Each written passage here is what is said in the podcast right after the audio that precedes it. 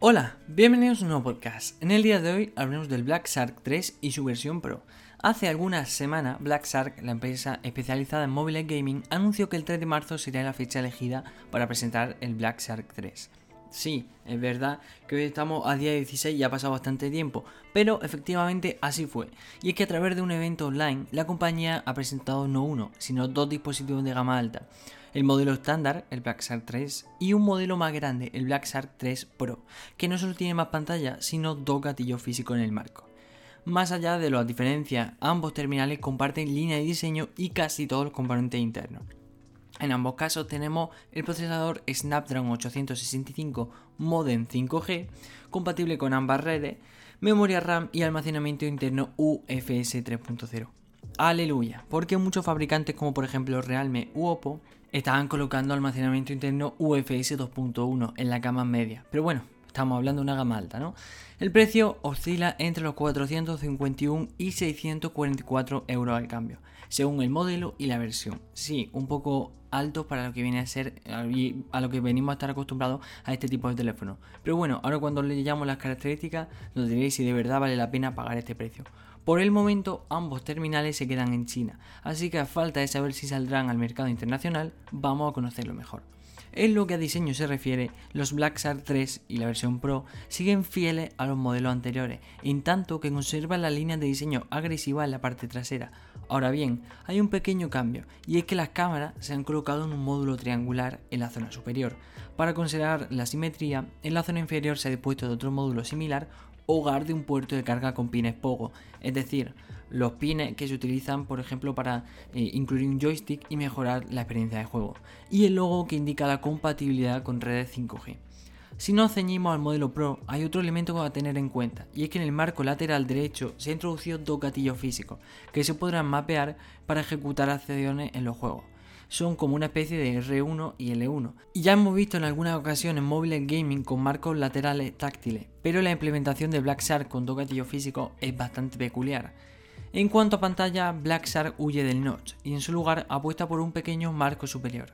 El modelo estándar tiene una pantalla AMOLED de 6,67 pulgadas, resolución Full HD, mientras que el modelo Pro sube hasta las 7,1 pulgadas. Es decir, casi lo que antes se conocía como tablet, ¿no? que ya casi poco se ven. Lo que antes era una tablet, normalmente cuando los móviles solían no medir más de 5 pulgadas y media, las tablets eran esos, 7 u 8 pulgadas. Ahora mismo vemos como por ejemplo el Black Shark 3 Pro incluye ya, o sea, tiene ya el tamaño de lo que antes era una tablet, ahora sigue siendo un teléfono.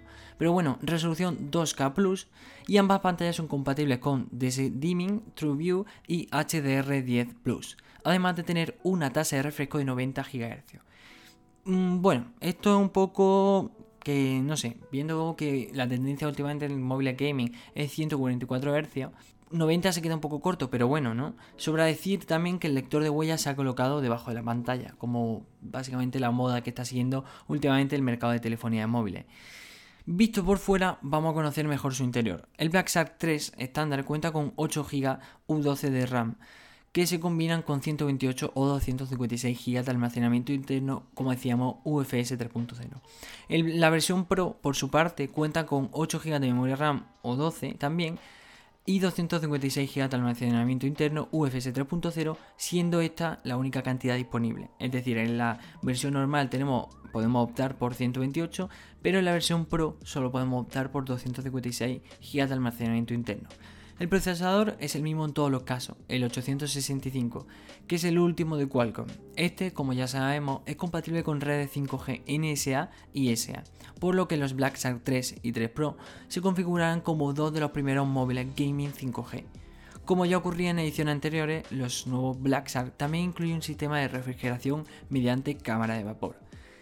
En cuanto a batería, el modelo Pro tiene una pila de mayor capacidad, aunque la diferencia no es demasiado elevada.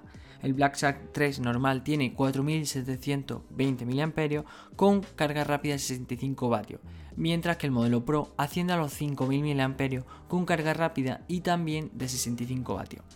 Finalmente, y antes de hablar de cámara, repasemos la conectividad. Ninguno de los dos dispositivos cuenta con NFC, aunque sí cuentan con 5G, 4G, Dual Nano SIM, Bluetooth, GPS, Wi-Fi y USB tipo C. Llegamos así al apartado fotográfico. Los dos dispositivos comparten el mismo juego de sensores y lentes, así que las especificaciones son iguales para ambos.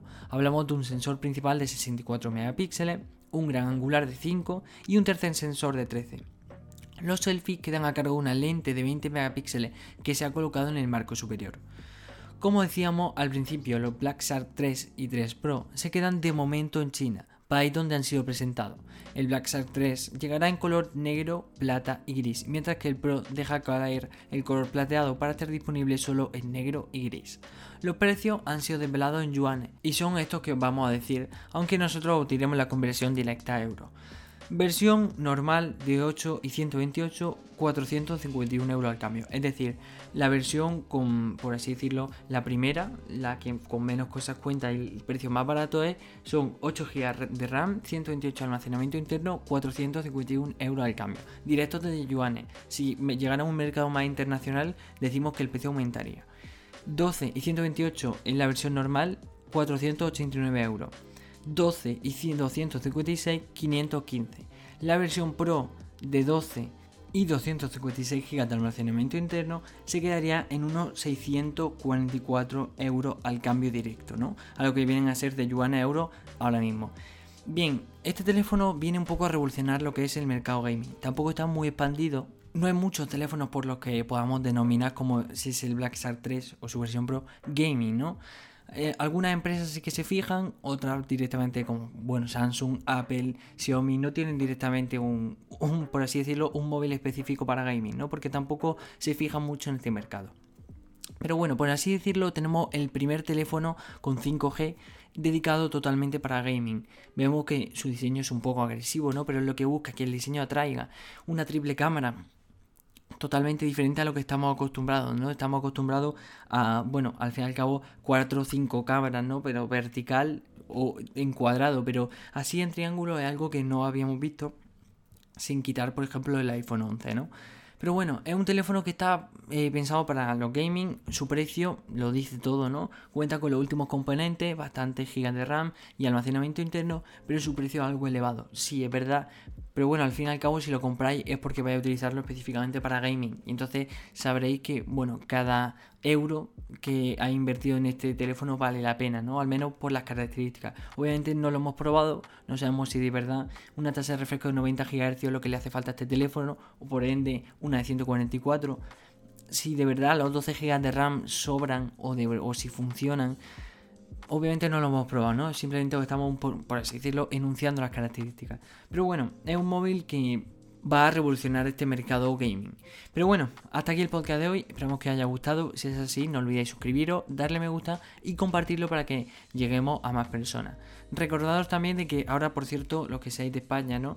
Estamos viviendo una alerta sanitaria. Y yo os pido, si habéis llegado a esta parte del podcast, que os quedéis en casa, por favor cualquier cosa que sea necesaria, si no completamente necesaria como viene a ser el abastecimiento o la salud, os pido por favor que os quedéis en casa y no salgáis, ya que estamos viviendo en España una situación que nunca antes habíamos vivido. En Italia se vivió lo mismo, pero ahora mismo está pasando por España. Y os pido por favor que os quedéis en casa, que no salgáis si no es totalmente necesario. Y por mi parte nada más que añadir, esperamos que os haya gustado y nos vemos en el siguiente. Adiós.